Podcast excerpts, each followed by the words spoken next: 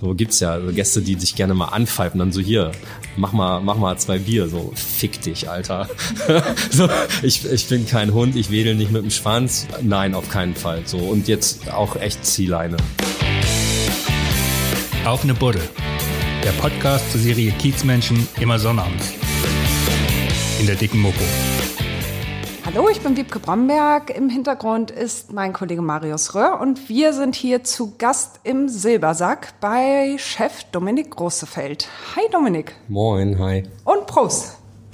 2012 bist du mit gerade mal 27 Jahren hier Chef des Silbersacks geworden. Und da sind ziemlich große Fußstapfen gewesen, in die du hier getreten bist, nachdem Erna verstorben ist, die Kultwirtin. Einen Silbersack ohne Erna, konntest du dir das überhaupt vorstellen? Mm, nein, von Können kann man da nicht, äh, kann da nicht die Rede sein. Man merkt irgendwie, dir fällt das immer noch schwer. Ja, Vermisst definitiv. Ja, ja. Erna ist allgegenwärtig. Das geht schon los beim Reinkommen und beim Tische kontrollieren, ob die richtig eingedeckt sind, ob die Kerzen alle noch lang genug sind, ob die Blumen frisch sind, ob die Gardinen richtig hängen. Das sind so Automatismen, äh, das sind eigentlich, entsprechen sie meinem eigenen Anspruch, aber der resultiert halt aus dem, was Erna mir damals abverlangt hat. Und ähm, ich denke dann halt immer für mich im Geist, wenn sie jetzt reinkommt, ist das okay so. und das ist halt so, das, das, das hört auch hoffentlich niemals auf, weil das ist eigentlich ganz schön. Ich äh, überlege wirklich immer, ist sie damit einverstanden, wie es jetzt gerade aussieht? Und das ist ähm, eigentlich täglich ein emotionaler Moment auch. Aber nachdem Erna verstorben war, war der Silbersack wochenlang dicht. Ihre beiden Kinder wollten das Erbe hier ja nicht antreten, die wollten das nicht weiterführen. Wie kam es dann dazu, dass du den Laden übernommen hast? Für mich war es erstmal die Hölle, hier jeden Tag an der verschlossenen Tür vorbeizulaufen. Also ich habe im Haus nebenan ja gewohnt. Erna hat mir damals als Angestellter eine Wohnung in ihrem Haus zur Verfügung gestellt. Dementsprechend habe ich halt täglich hier die verschlossene Silbersacktür gesehen. Für mich war es auch nicht erträglich. Also es war so, dass ich gesagt habe, wenn jetzt hier irgendwie jemand anderes reinkommt oder das Ding abgerissen wird, dann war es das für mich auf St. Pauli. Das wäre für mich der Grund gewesen, den Stadtteil und die Stadt äh, zu verlassen. Dann kam Ernas Sohn Gerd Thomsen auf mich zu und sagte, du, es gibt da eine Möglichkeit, wie der Silbersack äh, übernommen werden kann, also gekauft werden kann und gleichzeitig du ihn weiter betreiben könntest, würdest du das machen? Dann habe ich das erstmal, also ich habe es nicht bejaht, aber ich habe es auch nicht verneint, sondern ich habe gesagt, so eine Frage brauche ich mal äh, safe eine Nacht zum Schlafen. Und dann lass uns doch gerne mal morgen treffen und mal ein bisschen über Details äh, reden, was das denn bedeutet. Weil ich schon der Meinung war, dass ich hier von allen am besten verstanden habe, was Erna ähm, hier ausdrücken möchte mit dem Silbersack.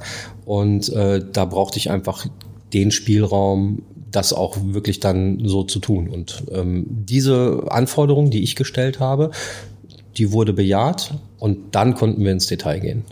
Und was war die Voraussetzung, dass du das übernehmen konntest? Also na, also, Erzähl mal die Geschichte so, wie das, es, wie es das gab dazu halt, kam. Also bei dem, bei dem Verkauf, äh, da gab es ja erstmal mehrere Interessenten. Und äh, ich kenne jetzt auch gar nicht alle, das ist Angelegenheit der Familie, da wollte ich mich jetzt auch gar nicht groß einklinken, aber es gab halt diese eine Konstellation, äh, die sich jetzt heute auch die Eigentümer nennen. Äh, das sind die Freunde des Silbersacks GmbH und Co. KG. Ähm, und die hatten halt hier großes Interesse, den Laden halt am Leben zu erhalten. Und ähm, wir haben das dann einfach gekoppelt und haben gesagt, wenn das ein aufrichtiges Interesse ist, dann muss ja auch langfristig äh, gewährleistet sein, dass ich hier äh, den Laden quasi betreiben kann. Und dann haben wir halt hier einen, einen Pachtvertrag, äh, sag ich mal, ausgehandelt, äh, bei dem ich erstmal zehn Jahre safe auf jeden Fall an einem Stück den Laden betreiben kann und wir dann halt nochmal die Option haben, das auch weiter zu verlängern. Und ähm, das ist dann ja schon die Grundlage gewesen, um zu sagen, gut, so kann man den Silbersack halt auch als das betreiben, was er war. Das waren ja Anwohner, Menschen, die einfach den Silbersack in ihr Herz geschlossen haben, ne? Nee, die tatsächlich dafür nicht. gekämpft haben. Nee? Ja, also das ist, da gibt's so, da gibt's ein paar äh, über über Überlappung, äh, sage ich das mal. Also es gab eine Organisation oder eine Initiative. Das waren Gäste und Anwohner, die haben sich hier äh, einmal wöchentlich zum Umtrunk vor der Tür getroffen und quasi so eine Art Mahnwache gemacht. Ne, die haben da draußen wirklich gestanden und gesagt, der Silbersack muss wieder aufmachen. Das hat sicherlich auch positive Effekte gehabt. Das hatte auch dazu geführt, dass äh, Andi Grote, unser heutiger Innensenator, damals noch äh, Bezirksamtsverwalter, der auch mal eine ganze Zeit lang im äh, FC Silbersack Mitglied war, also der auch sowieso schon eine Verbindung hatte zum, zum Laden auch auf die ganze Sache aufmerksam wurde und da versucht hat auch zu vermitteln. Und ähm, wenn mich nicht alles täuscht, hat der sogar äh, maßgeblich dazu beigetragen, dass der Kontakt zwischen den heutigen Eigentümern und äh, der Familie Thomsen halt ähm, äh, aufgenommen wurde. So, also das hatte er scheinbar in seiner ähm, in seinem Spektrum hatte er die Möglichkeit, da ähm, ein bisschen auch zu gucken, wer ist denn überhaupt mehr oder weniger qualifiziert, äh, den Silbersack als Eigentümer zu übernehmen und dann auch zu gewährleisten, dass der Silbersack Silbersack bleibt. Äh, du hast deine Freiberuflichkeit aufgegeben, um hier wieder in einem festen Angestelltenverhältnis zu sein. Was hast du vorher gemacht? Wo warst du? Ich bin ein Dortmunder Jung. Ich komme aus dem Ruhrpott und ich habe früh mit Gastro angefangen. Vater ist Gastronom, der hat, äh, ist Italiener, hat ähm, in Dortmund auch schon ein Restaurant gehabt. Das heißt also, ich komme da aus diesem gastronomischen äh, äh Milieu und ich selber habe mich aber damals nach, meinem, nach meiner Schulzeit erstmal dazu entschlossen, eine Lehre zu machen bei einem Steuerberater. Ähm, ich habe mich aber ganz bewusst für das Wirtschaftliche entschieden, weil ich halt finde, dass als Betreiber äh, das der wichtigste Part ist. Deswegen fand ich das halt auch für mich wichtig, Steuern zu verstehen. Ich habe dann nach dieser Lehre unmittelbar mein erstes Restaurant aufgemacht in Dortmund. Ähm, das war, sage ich jetzt mal so, gut bürgerliche Küche. Das war ein Mix deutsch-italienische Küche. Ähm, ich habe jetzt keinen, keinen Vergleich, den man hier aus, aus St. Pauli ranziehen könnte, aber äh, ich denke, jeder kann sich was darunter vorstellen. Es gibt Pizza, es gibt Pasta, es gibt aber auch Schnitzel auf der Karte. Und das hat mich aber alles irgendwann übermannt. Ähm, da muss ich, man muss sich vorstellen, mit 21 hat man halt auch eine etwas romantischere ähm, Sichtweise auf diese Selbstständigkeit mhm. und auf das, was dann da auch überbleibt für all die Arbeit.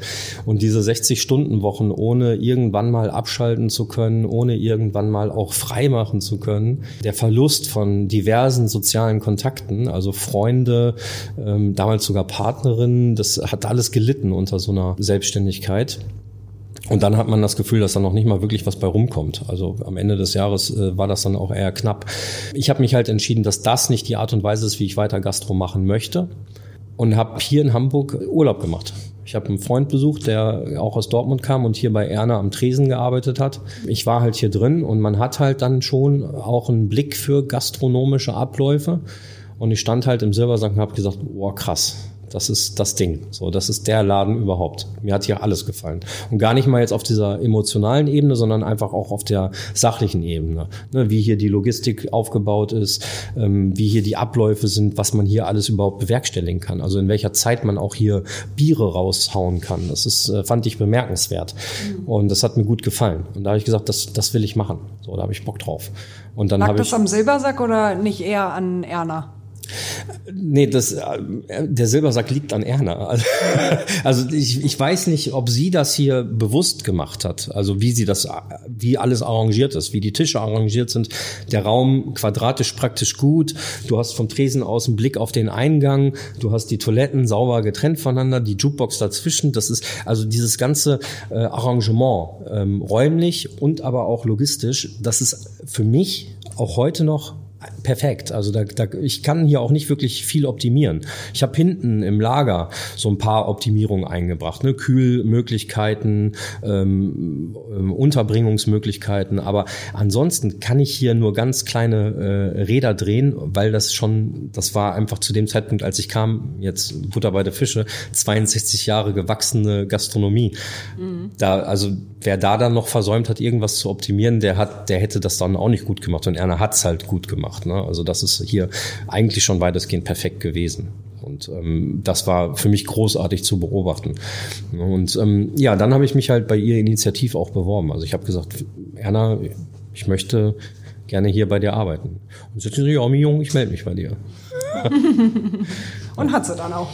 Ja, ganz witzig auch. Also das, ich habe gerade Pizza gebacken. Ich war in Dortmund äh, wieder zurück. Also ich habe hier, ich glaube, zwei Monate habe ich hier verbracht, habe hier quasi Urlaub gemacht und ein bisschen so die Fühler ausgestreckt. Ich musste, ich konnte jetzt auch nicht nur alles auf ein Pferd setzen und es war so ein bisschen schwammig, wann und ob sie mich dann hier auch einstellen würde und in welcher Form vor allem. Also ob ich hier auch die Möglichkeit habe, dann Vollzeit wirklich als Wirt zu arbeiten oder ob ich hier dann nur so einen, ähm, einen kleinen Nebenjob bekommen würde. Und dann habe ich in Dortmund ähm, einem befreundeten Pizzabäcker quasi gerade ausgeholfen. Der hatte ein ganz gut laufendes Lokal und ähm, ich habe dem quasi beim Pizzabacken geholfen. Und während ich beim Pizzabacken war, rief dann Erna an, also Nummer aus Hamburg. Ich wusste nicht, dass sie es ist. Ich gehe halt ran und sie sagt, ja, Erna hier, donnerstags abends wohlgemerkt. Fragte, ob ich noch bei ihr arbeiten will. Ich sag ja, äh, wann soll ich denn kommen? Und sie sagt, morgen. ja, und dann bin ich tatsächlich am nächsten Tag hier hingefahren. Dann haben wir alles äh, kurz geklärt. Also ich sollte jetzt nicht direkt freitags loslegen, aber die Woche drauf tatsächlich. Und ähm, dann haben wir hier aber freitags alles geklärt, so wie sie sich das vorstellt, wie ich mir das vorstelle. Und die Woche drauf bin ich nach Hamburg gezogen. Erstmal nur mit Rucksack, habe alles in Dortmund erstmal gelassen. Sie hat mir eine Wohnung bereitgestellt. Ich habe erstmal eine Woche lang auf der Isomatte geschlafen, brauchte ja nur ein Bügeleisen, ein frisches, sauberes, weißes Hemd und eine Hose. So und mehr brauchte ich jetzt die Woche nicht. Und dann bin ich erst äh, zurück nach Dortmund und habe meinen ganzen anderen Kram geholt. Und als was bist du hier eingestiegen? Äh, ja, als Wirt. Also ich habe hier von Anfang an. Genau, ja, genau. Also jetzt nicht irgendwie die Aushilfskraft. Nein, ich musste tatsächlich, das ist so ein, so ein Klassiker bei Erna gewesen, Feuertaufe erstmal die erste Schicht auf den Freitagabend als Kellner. So ciao. Ne, das, also da trennt sich wirklich die die Spreu dann schon vom Weizen. Da siehst du dann auch, ob jemand äh, was kann, ob jemand auch was will. Und ähm, sie hatte mir dann, also das ist dann erstmal so, du weißt gar nicht, was auf dich zukommt. Ne? Ich habe nur die Getränkekarte gekriegt, damit ich die Preise lernen kann. Und dann wurde ich hier reingestellt mit dem Kellnerblock und dann wurde gesagt, jetzt mach mal.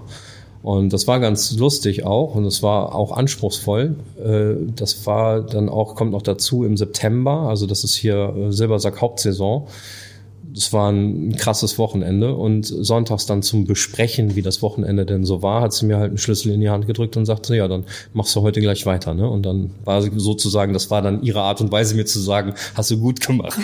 Also gesagt, dass du es gut gemacht hast, hat sie nein, nicht. Nein, hat sie zu keinem Zeitpunkt. Das habe ich. nie. Nein, nein, nein, das hat sie nie nein? getan. Nein, das wäre auch nicht ihre Art und Weise gewesen und das ist auch völlig legitim. Sie war da viel also sie war wirklich hanseatisch, das, da kann ich nur von träumen. Da, äh, diese Art und Weise auch, sich auszudrücken. Ich sage, 80 Prozent der Kommunikation mit Erna zwischen mir und ihr lief nonverbal. Mhm. Oder halt durch irgendwelche anderen Sachen. Also sie stand am Tresen neben mir und sagte, ich habe gesessen, ich habe auf dem Hocker gesessen. Eigentlich bei ihr No-Go, also hinterm Tresen steht man. Ähm, und, und dann hat sie gesagt, hier ähm, die Kerze da hinten. Äh, brennt die denn überhaupt noch? So irgendwie hat sie was genau. Und dann wusstest du genau, okay, sie will einfach nicht, dass man sitzt. Und es gibt immer was zu tun, ist ja auch richtig. Ich kam ja, wie gesagt, aus der Selbstständigkeit. Ich kenne das auch. Mhm sie hat jetzt nicht gesehen, dass ich kurz vorher hier 50 Gäste im Laden hatte ähm, und einfach mal froh war, kurz auf eine Zigarettenlänge zu dem Zeitpunkt äh, dann zu sitzen. Aber das war auch egal. Also es wird einfach nicht gesessen. Mach halt weiter. So, ja. ja. Gibt es irgendwas, was dir einfällt, was so total typisch war für Erna? Ja, sie hatte, äh, also Boah.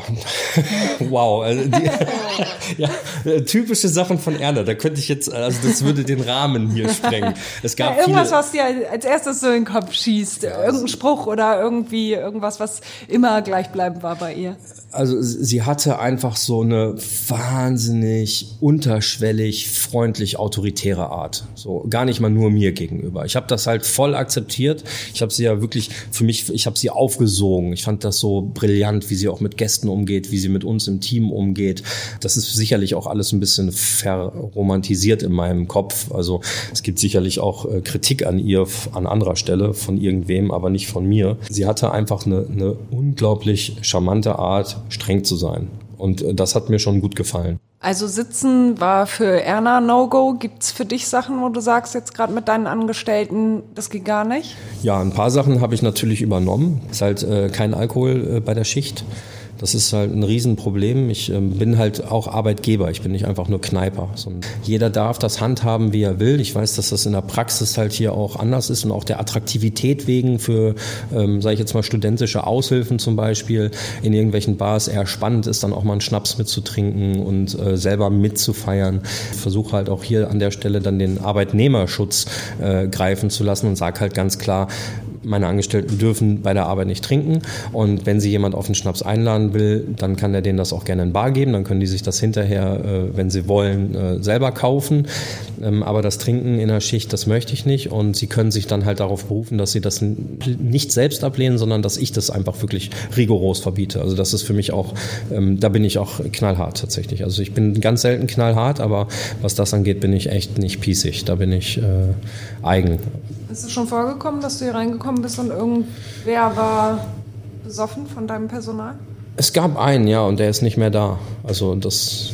Das ist für dich gleich Ende. Genau, so, so schnell es geht. Ne? Also ich, ich zähle dann halt wirklich an, auf freundliche Art und Weise. Und ähm, wenn ich das Gefühl habe, dass das nicht fruchtet und dass meine Autorität dann nicht anerkannt wird und auch der Sinn dahinter nicht verstanden wird, weil es geht ja jetzt gar nicht darum, dass ich, also ich meine, das ist ja, für die Kasse ist das ja noch nicht mal verkehrt, ne? wenn hier äh, Schnaps fließt und äh, die Belegschaft eingeladen wird. Aber es ist, da geht es mir halt um Größeres. Und äh, bei meinen Prinzipien, da kenne ich eigentlich kein Pardon. Hast du nach Ernas Tod denn irgendwas hier verändert? Außer jetzt die Kühlung? Das außer ist gut. Das ist ein echt wichtiger Schritt gewesen. ja, also, natürlich, aber das, das kriegt man ja jetzt, wenn man hier im Laden sitzt, ja. jetzt nicht so nee. direkt mit, äh, dass du deine Kühlung, deine Kühlkette optimiert hast. Oder Richtig, ja. Also Irgendwas, krieg, was der das Gast kriegt man auch mit, mitkriegt? weil du halt zu jeder Zeit ein kaltes Bier bekommst, wenn du in den Silbersack gehst. Aber ähm, das ist, das ist was von Vorteil ist, absolut. Ja, was ja. für viele auch vielleicht selbstverständlich sein mag, aber es war nicht immer so. ähm, ja, es gibt ein paar Kleinigkeiten, die ich, die ich verändert habe. Ähm, äh, jetzt muss ich überlegen, wo setzt man da an? Wir hatten hier zum Beispiel ein akustisches Problem von Anfang an. Die Jukebox seinerzeit war nicht mehr wirklich ähm, funktionstüchtig und die hat halt auch nur die internen Boxen gehabt. Und das war halt immer nur so ein Geschrammel direkt von der Box aus. Wenn man sich irgendwo anders im Raum befunden hat und nicht direkt vor der Box stand, kam auch kaum noch was an. Und ich habe dann hier mir ähm, eine ganz nette Firma aus Hamburg eingeladen mal so einen Soundcheck hier zu machen. Und dann haben wir hier die Boxen äh, installiert an den Decken, dass wir halt flächendeckend einen angenehmen Klang haben. Und das wurde halt von, von der Jukebox abgenommen. Also da wurde dann ähm, quasi der, der Ton äh, aus der Jukebox rausgeholt und äh, über den Raum verteilt. Das finde ich schon ganz gut, auch für mich persönlich hinterm Tresen, weil ich halt auch die Lautstärke so regeln kann, dass ich dann am Tresen nicht so belastet bin, sondern sich das eher über den Raum verteilt. Das ist schon ganz pleatsch gemacht. Ähm, und ansonsten, ähm, was haben wir noch verändert? Kleinigkeiten. Wir haben neue Gardinen, das merkt kaum jemand, weil ich halt äh, drei Jahre lang nach einer, nach demselben Stoff gesucht habe. Wenn du mal kurz da schauen magst. Das ist der Originale, den habe ich ganz bewusst da hinten hängen gelassen und das sind ja. die, die ich nachgekauft habe. Man merkt es wirklich kaum. Ein paar Nein. Stammgäste haben mich dann nach anderthalb Jahren mal drauf angesprochen, ob ich die gewaschen hätte. Äh, das sind halt so, so Kleinigkeiten, die viele nicht merken, was das bedeutet, den Silbersack ähm, am Leben zu erhalten. Ja. Das ist halt hier, äh, gerade wenn was kaputt geht, sprechen wir hier nicht von einfach, kauf mal einen Plastikstuhl neu, sondern irgendwie Restauration äh, von alten Sachen, möglichst so, dass man nicht erkennt, dass da überhaupt was neu gemacht wurde oder halt Beschaffung von irgendwoher, Altbestände von anderen Bars und Kneipen.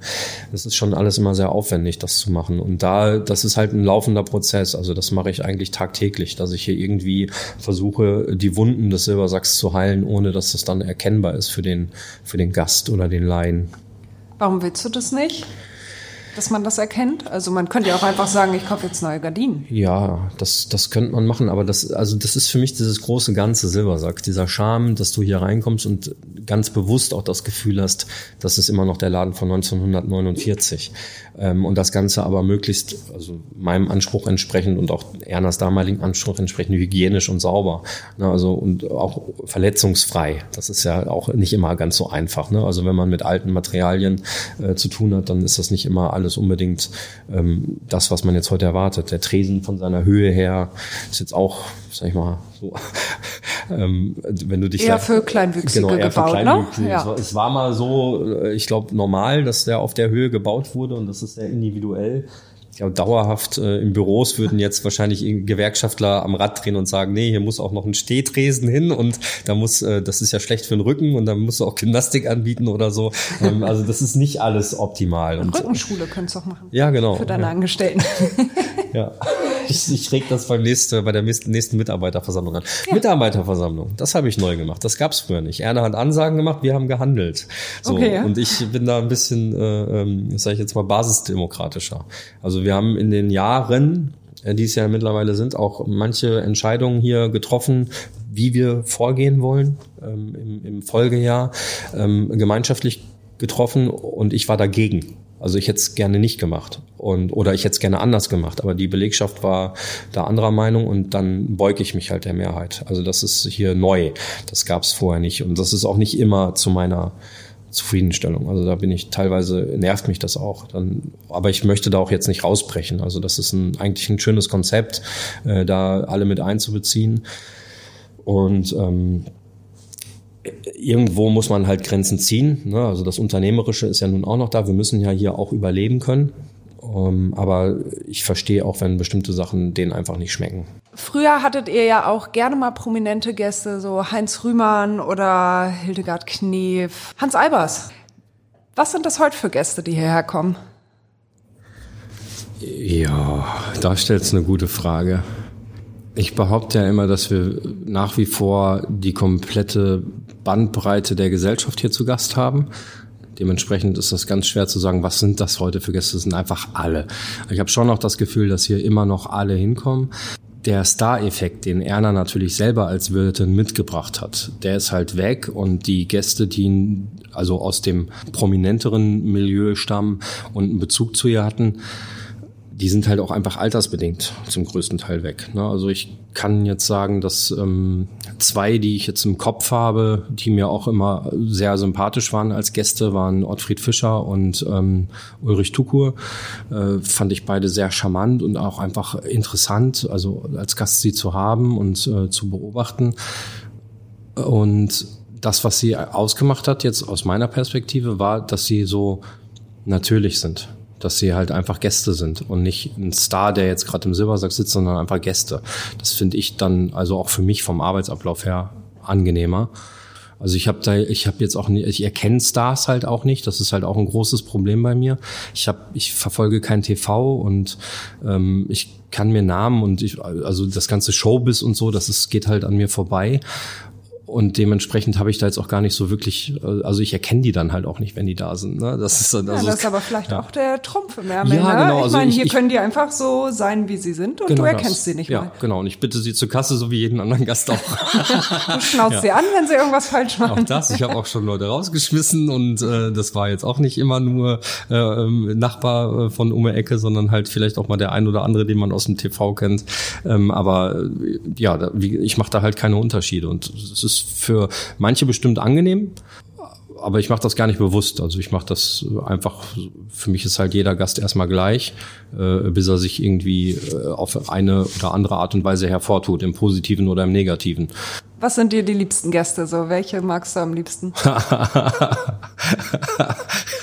Ja, welche findest du am angenehmsten? ja, ähm, ja, ich finde es am angenehmsten. Die, die sich hier halt zu benehmen wissen. Und ähm, also ich, ich hab, ich bin halt ein unheimlicher Fan von der Idee, einfach die Stadtteilkneipe zu sein. Also ich liebe meine Nachbarn. Das ist mir halt echt wichtig. Und ähm, das nehme ich dann auch ernst. Also ähm, ich sag mal, wenn, wenn ich jemanden hier zu Gast habe, dann erstmal versuche ich mir zu merken, welche Biersorte trinkt er. Und ähm, irgendwann weiß ich dann halt, wann die Enkelkinder Geburtstag haben oder ihr Abi machen und so. Also, und da lege ich auch großen Wert drauf. Das gehört auch definitiv zum Silbersack mit dazu. Das war Ernas großes Ding. Also sie konnte sich alle äh, Stammgäste merken und auch deren Familien Vita sozusagen. Und ähm, ich finde, das macht auch tatsächlich einen Wirt aus, ähm, da diesen Bezug zu seinen Gästen zu haben und in Touch zu bleiben und denen halt auch zuzuhören. So, also das, was, was bei mir mal hängen bleibt und was halt auch wichtig ist, den Job machen zu wollen, ähm, sind halt gerade diese herzlichen Angelegenheiten. Ne? Oder halt einfach so dieses, diese Vorfreude, die man halt auch spürt, wenn die sagen, wir kommen nach Hamburg, wir, wir nehmen noch anders. Manche sagen, wir kommen nicht nach Hamburg, sondern wir kommen in den Silbersack. Also die, die fahren halt in den Silbersack und nutzen dabei die Gelegenheit, während wir zu sind, auch noch ein bisschen Sightseeing zu machen. Sondern die, die kommen wirklich für den Silbersack nach Hamburg. Das finde ich halt großartig. Also das ist halt Ritter Ritterschlag, ne? dass wir äh, da Gäste haben, die halt extra zu uns kommen. Und ich hatte jetzt ähm, während Corona ähm, äh, auch Gäste, die sind halt wirklich auf den Sonntag hier angereist, als wir wieder aufmachen durften, haben eine Runde Bier getrunken, haben irgendwie für 150 Euro Merchandise mitgenommen, um mir quasi sozusagen zu helfen. Dann haben die sich halt wieder ins Auto gesetzt, weil die montags arbeiten mussten. Wo ich dachte so, wow, ey. Ne, also 600 ja. Kilometer für eine Runde Bier und dann wieder ab nach Hause, damit man mal im Silbersack war, finde ich krass. So, und das sind halt so Sachen, da hätte ich jetzt auch noch echt eine ganze Palette an solchen Geschichten, die ich halt alle schön finde. Mhm. Und genauso schön finde ich einfach den Nachbarn, der mir, der einfach auf mich zukommt und sagt so, hey, Dominik, wenn du irgendwas hast, sag einfach Bescheid. So, ich helfe dir gern. Ne? Was für Gäste kannst du überhaupt nicht ab? Also irgendeiner kommt zu mir und sagt so, ey, die Mische machst du aber hier für Mädchen. Und da krieg ich halt auch schon direkt einen Hals, ne? So diese sexistische Kackscheiße. Das ist ein Mädchenmische, ja, genau. Ich kenne Mädels, die saufen dich unter den Tisch, Junge. Aber egal, okay, gut. Erstmal zur Kenntnis genommen, das ist die Mische, so wie du sie bestellt hast. Ich kann dir das Glas auch bis oben hin mit Schnaps voll machen. Du musst es halt nur bezahlen und vor allem auch bestellen. Ne? Weil die Mische ist halt die Mische dann gibt das halt direkt so ansagt, ja, das werde ich am Wochenende mal deiner Chefin erzählen. das finde ich auch charmant und ich sage dann auch nichts anderes als, ja, mach das mal und bestell schöne Grüße, weil das ist okay, das muss nicht jeder sich damit aus, ich habe nicht diesen Anspruch hier allgegenwärtig als Chef wahrgenommen zu werden, sondern wir haben hier eine ganz klare Hausordnung, es ist derjenige Chef, der gerade hinterm Tresen steht. So, der darf hier frei entscheiden. Dass ich dann hinterher mit denen eventuell nochmal darüber reden muss, ob das jetzt alles richtig entschieden wurde, steht auf einem ganz anderen Blatt. Aber wer hier die Schicht macht, ist gerade Chef. So, der hat halt hier zu bestimmen, was hier passiert. Und da muss er sich auch von niemandem sagen lassen, äh, äh, aber das werde ich kennen Dominik oder das werde ich mit deinem Chef nochmal klären, den Job bist du los. So, das ist der Moment, wo der Gast den Laden los ist. Weil bevor ich hier was auf meine Belegschaft kommen lasse, erteile ich lieber Hausverbote. Wenn ich schlechte Laune habe, und ein Gast spricht mich drauf an, habe ich safe was falsch gemacht. Also das darf nicht rüberkommen. Schlechte Laune muss weggespielt werden. Ne? der Gast kommt hier hin, um abzuschalten und nicht um sich anzuhören, warum es dem Wirt gerade schlecht geht und wo der Schuh drückt oder sonst irgendwas. Ähm, aber wo ich halt die Professionalität auf jeden Fall gerne ablege, ist halt, wenn ich es mit überheblichen Gästen zu tun habe. Ne? Was kostet die Welt? Wer bist du denn? Was hast du denn? Geht mit tierisch auf den Sack, also von Haus aus als Charakterzug. Überhebliche Art und dann, hey, äh, hier Pfeifen oder so. Ne? So gibt's ja also Gäste, mhm. die sich gerne mal anpfeifen, dann so hier, mach mal, mach mal zwei Bier, so fick dich, Alter. so, ich, ich bin kein Hund, ich wedel nicht mit dem Schwanz. Nein, auf keinen Fall. So und jetzt auch echt Zieleine, so, weil dann gibt's ja auch welche, die, die wollen das. Also ich meine St. Pauli halt, ne? Wir haben, wir haben ja ganz viele Touristen auch. Und die kommen halt nach St. Pauli und denken so, hey Macker, ne, wenn du hier auf St. Pauli bestehst als Kerl, dann kannst du überall bestehen. Mhm. Und die brauchen das halt auch dann wiederum, dass du ihnen zeigst, so, ja, aber du bestehst hier halt gar nicht erst. So, weil das ist hier, wir sind alle auf Augenhöhe. Ja, hier ist jeder erstmal mit jedem gleich. Das ist meine Sichtweise auf die Dinge. Und ich würde auch nie einen Rückzieher machen, nur weil ich das Gefühl habe, mir ist einer irgendwie körperlich überlegen oder so.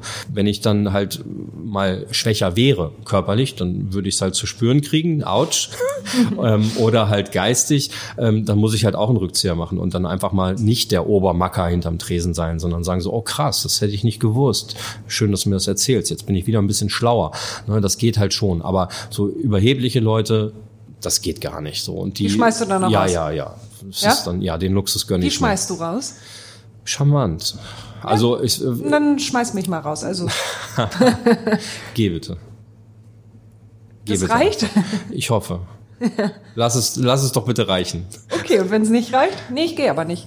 Ich komme auch gerne mit zur Tür. Ich zeig dir, wo es rausgeht. Ist ja blöd, wenn das jetzt alle irgendwie hier mitkriegen würden, wie ich dich rausbringe. Geh einfach und dann ist die Sache erledigt. Wenn ich mit zur Tür kommen muss, ist es unangenehm. Und das zieht dann? In 90 Prozent aller Fälle. Ansonsten das, begleitest du.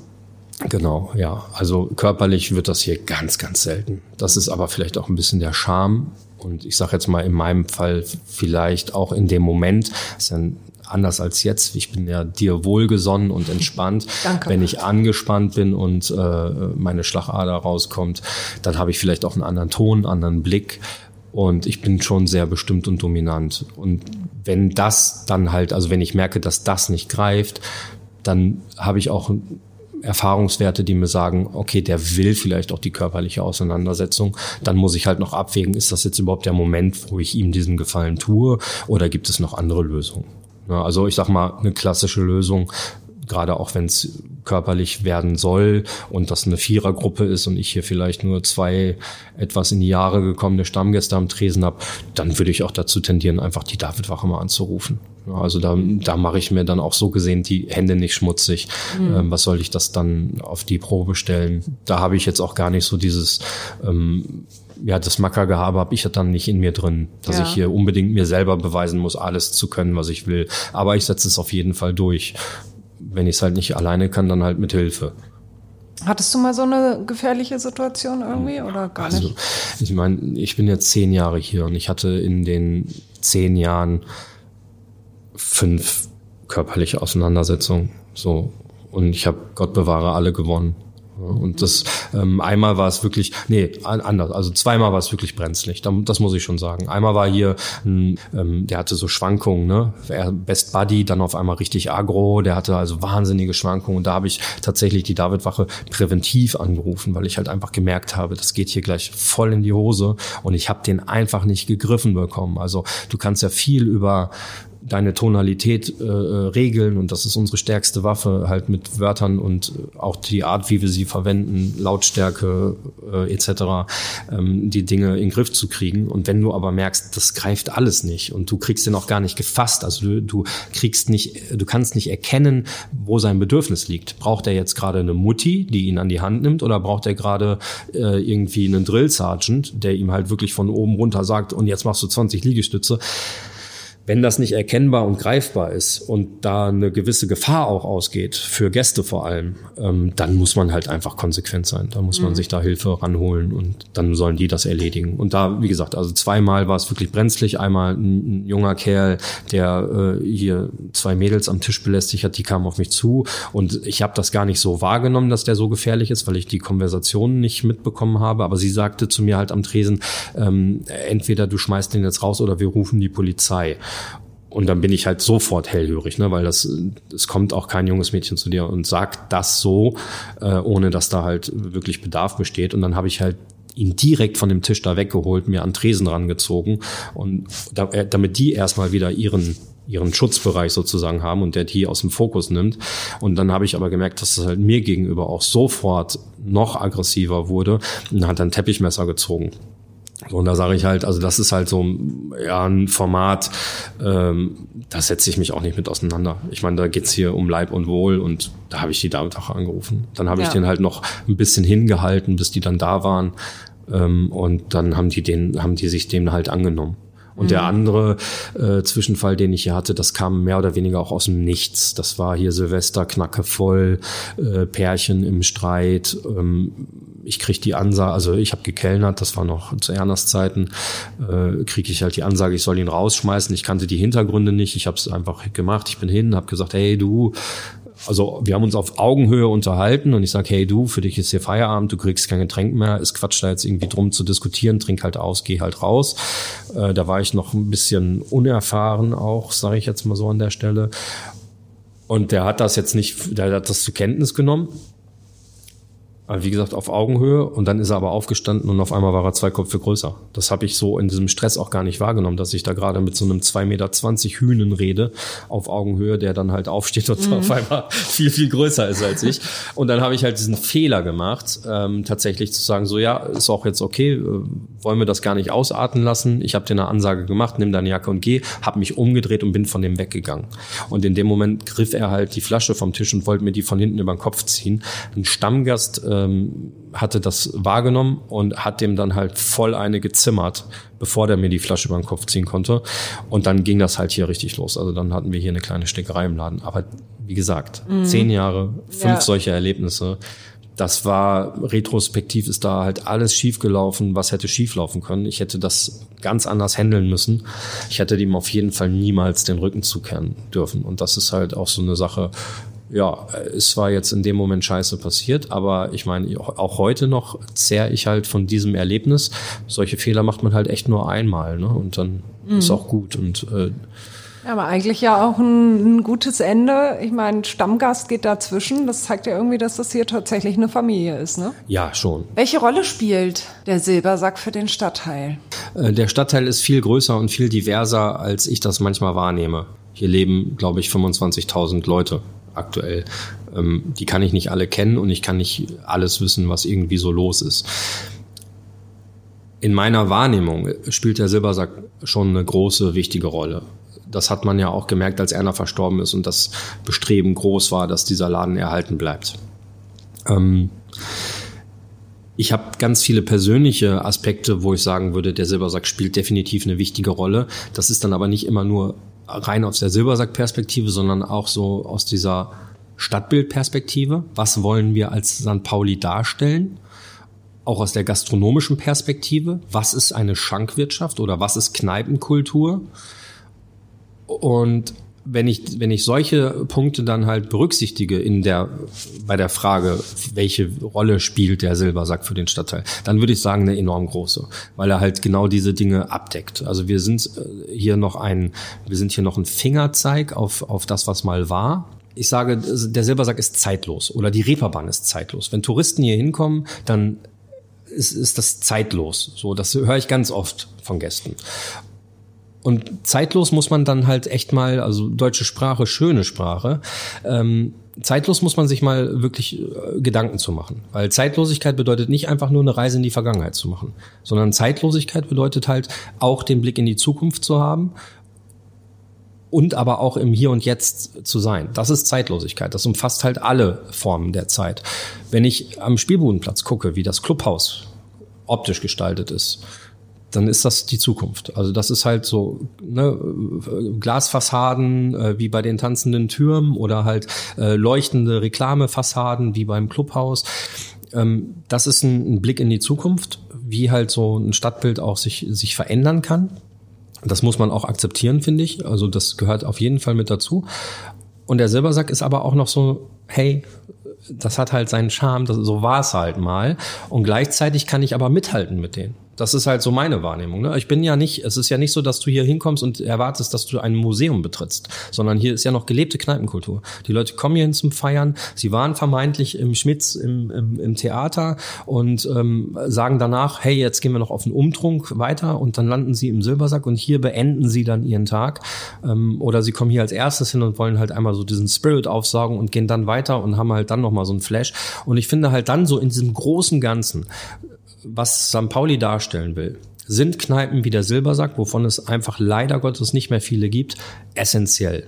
Weil ohne solche Kneipen kannst du die Zeitlosigkeit nicht darstellen. so. Schnupftabak? Ja. Oh Mann, das habe ich seit 100 Jahren nicht gesehen. Gibt's auch nur noch hier. Ich habe Pöschel aufgekauft. Ich bin der Letzte, der noch Schnupftabak konsumiert. Wahnsinn. Seit ja. wann nimmst du Schnupftabak? Äh, ich, ich, könnte jetzt sagen, seitdem ich aufgehört habe zu rauchen. Witz. ähm, ja, das, das äh, drei Jahre oder so mittlerweile. Ja. Wie kommt man darauf? Ähm, tja, ähm, Substitution nennt sich das, glaube ich. Ne? äh, also ich habe wirklich, ich, ich hab, war Kettenraucher für ein paar Jahre. Wirklich nur für ein paar Jahre. Ich habe nämlich erst mit 25 angefangen zu rauchen und war mit äh, 32, nee, äh, mit 30 war ich äh, an, am Zenit äh, bei drei Schachteln am Tag. Und das war einfach zu viel, da brauchen wir nicht drüber reden. Also das ist, ich habe versucht, die, die zehn Jahre, die ich eher hätte anfangen können, aufzuarbeiten und habe dann einfach gemerkt, nee, ist kacke. So, ist wirklich kacke. Und ich habe, ähm, das ist so ein privates Ding, ich versuche jedes Jahr irgendwie äh, Scheiße aus meinem Leben zu entfernen. Und in dem Jahr war dann halt einfach mal die Zigarette dran. Und dann habe ich äh, äh ganz kurz das mit den E-Zigaretten probiert, ähm, einfach um zu gucken, dass ich halt den Nikotinhaushalt langsam runterbringe, weil man ist als Wirt ja so schon nicht immer ganz charmant und wenn man dann auch noch gestresst ist, weil einem das Nikotin fehlt, dann wird man halt echt ungemütlich. Dann habe ich das mit E-Zigaretten gemacht bin da jetzt aber auch schon wieder rausgewachsen. Also es war so ein kurzer Trend, sage ich mal, bei mir persönlich. Und äh, mit dem Schnupftabak, das wird jetzt wahrscheinlich, wenn jetzt irgendwelche Mediziner zuhören, äh, die werden sich wahrscheinlich äh, direkt, da kräuseln sich dann alles äh, die, die Fingernägel. Ähm, ich hab, ich bin Allergiker. So, ich habe im, im Sommer, gerade auch im Frühjahr, immer wahnsinnig Probleme mit bestimmten Pflanzen und dann juckt die Nase, ich muss ständig niesen und die Augen werden rot und alles blöd.